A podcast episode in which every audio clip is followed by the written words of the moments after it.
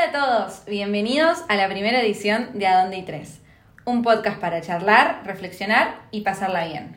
Mi nombre es Elena Pacheco, tengo 24 años, soy abogada, pero hace un mes me dedico 100% a la redacción de contenidos digitales. ¿Qué quiere decir? Que escribo las ideas de empresas y personas que venden cosas y no saben cómo comunicar o quieren comunicar de una manera más divertida el trasfondo de su esencia.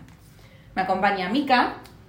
Bueno, soy Mica Cortés, tengo 22 años. En diciembre del 2020 me recibí de licenciada en Ciencias de la Comunicación en la UADE después de cuatro años de mucho esfuerzo. Actualmente estoy trabajando en la parte administrativa de una empresa en San Isidro y además en junio creé Mica Anda Diciendo, una página de Instagram sobre periodismo deportivo. Surgió porque tenía muchas ganas de hacer algo relacionado a lo que había estudiado y a lo que me apasiona, que es el fútbol y la Fórmula 1. Y por último, Pablo. Buenas a todos, ¿cómo están? Soy Pablo Cura, tengo 23 años y estudio management en la Universidad de Palermo.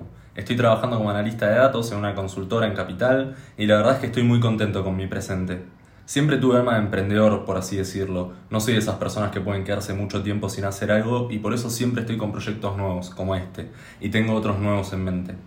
Este proyecto en especial me entusiasma mucho porque el año pasado había comenzado uno pero no tuve mucha constancia, así que encontrarme con Minka y Sere fue la motivación que necesitaba para ponerle pila a algo que me encanta, que es compartir mis ideas y aprender de otros. ¿Y a ustedes por qué les copa estar acá? La verdad es que siempre sentí que tenía algo para decir y a partir de eso me creé la página de Donde qué. Ahora estoy súper entusiasmada de contar con este espacio de habla y escucha. La verdad que me parece una fortuna gigante que más de 175 personas hayan respondido la encuesta que sacó a la luz este podcast. Yo siempre soy muy ambiciosa con, con A Donde y con mis seguidores y con la comunidad. Pero a pesar de eso, nunca me deja de sorprender la cantidad de gente, la llegada del público y la cercanía. Así que gracias a todos los que respondieron nuestro formulario, los escuchamos, los tenemos en cuenta y gozamos todas esas respuestas hacia con nosotros. En mi caso siento que es un espacio más para alimentar mi pasión, que es comunicar y mostrar al mundo como yo lo veo. Y saben que una pregunta que siempre me hice es si soy la persona que imaginé que iba a ser cuando tenía 16, 17 años. Y la verdad es que la respuesta es que no. Si bien siempre fui activo como lo sigo siendo hoy, ni cerca me imaginaba estudiando esta carrera o trabajando de analista. Cuando tenía 16 estaba convencido que mi camino era el de la política me acuerdo esos famosos simulacros de las Naciones Unidas en los cuales representábamos a un país y competíamos contra otros colegios.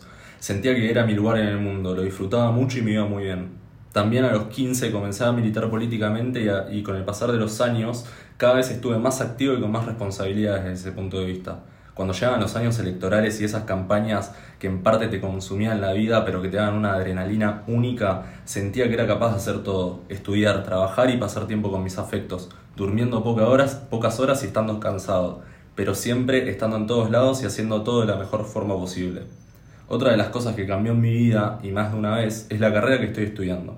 Cuando terminé el secundario, arranqué a estudiar Derecho en la UBA, carrera que amaba y me iba muy bien, la verdad pero la estudiaba solamente por mi pasión por la política y no por las ganas de ejercer derecho. Así que una de las primeras cosas que cambié y que más me costó cambiar en el proyecto que veía el Pablo de 17 años fue mi carrera. Y digo que fue el que más me costó cambiar porque siempre fui una persona muy autoexigente y veía el cambio de carrera como un fracaso que no quería aceptar.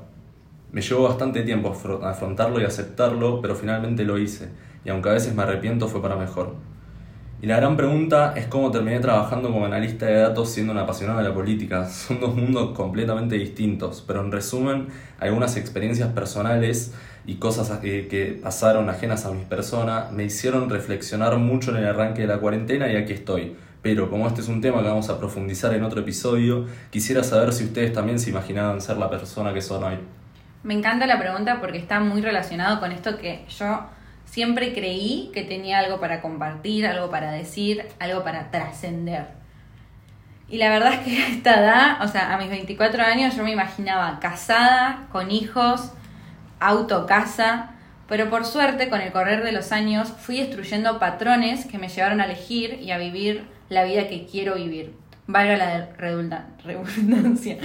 Esto también me dio y da la fuerza para compartir mis pensamientos con el mundo. Si yo no hubiera atravesado todos estos desentendimientos con mi persona, no podría hoy hablar desde este lugar de seguridad y de disfrute de haber cambiado mi perspectiva de vida esta edad.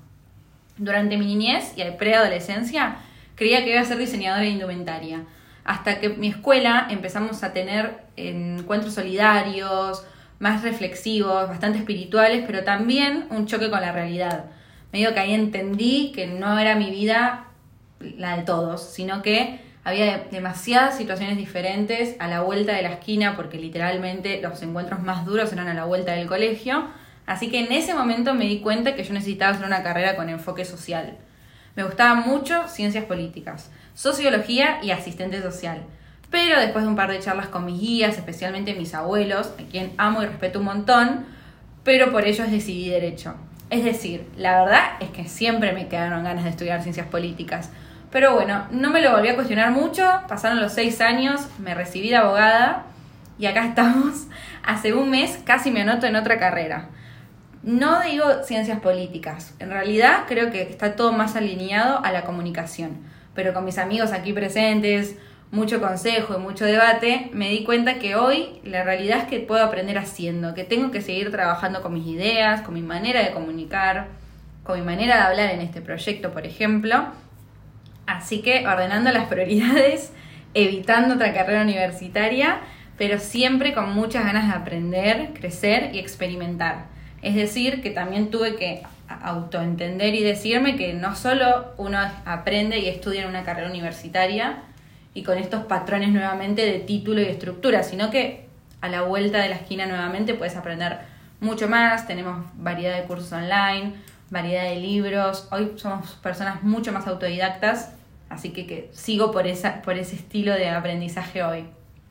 Bueno, en mi caso siempre desde chica supe que quería estudiar y hacer algo relacionado con la comunicación. En un principio fue eh, el periodismo deportivo, pero consultando sobre la carrera y sobre opiniones de los demás, muchos me sugirieron estudiar algo mucho más genérico que el periodismo deportivo por si no me llegaba a gustar y tener que cambiar, ese miedo que todo el mundo tiene. Así que después de recorrer varias universidades, evaluar muchos planes de estudios y hacer muchas entrevistas con ellos, decidí estudiar en la UADE, la licenciatura en Ciencias de la Comunicación. Me tiré mucho por esa facultad porque me gustó muchísimo los estudios que tenían y desde el día uno estabas conectado con la televisión y con la radio y con las prácticas, que eso es lo que realmente hace la carrera. Pero bueno, también seguía viviendo en Pilar, así que fueron cuatro años de levantarme todos los días a las 5 de la mañana. Igual no todo fue color de rosas. Cuando terminé el primer cuatrimestre de segundo año, tuve una, mi primera crisis vocacional sentía que no era lo mismo, que, no era lo mío, que no me, justo tampoco me estaba yendo muy bien en la facultad. Fue como mucho, muchas crisis y muchos choques. También sentía ese miedo de dejar y tener, haber perdido un año, dos años y tener que volver. Y por suerte, y agradezco a mis papás que siempre me dijeron si tenía que cambiar de carrera, como que ellos me apoyaban un montón. Entonces la crisis fue mucho más llevadera. También me, sirvió mucho también empezar la psicóloga en ese momento de crisis porque me, ayudó en este caso a ver y a decidir qué quería hacer. Y bueno, después de muchos meses de terapia, llantos y, muchas más crisis que venían surgiendo, supe que este era el camino por donde quería caminar el resto de mi vida y que nadie me iba a asegurar que no iba a seguir teniendo crisis, porque las crisis son parte de la vida y ayudan a buscar el camino por donde ir.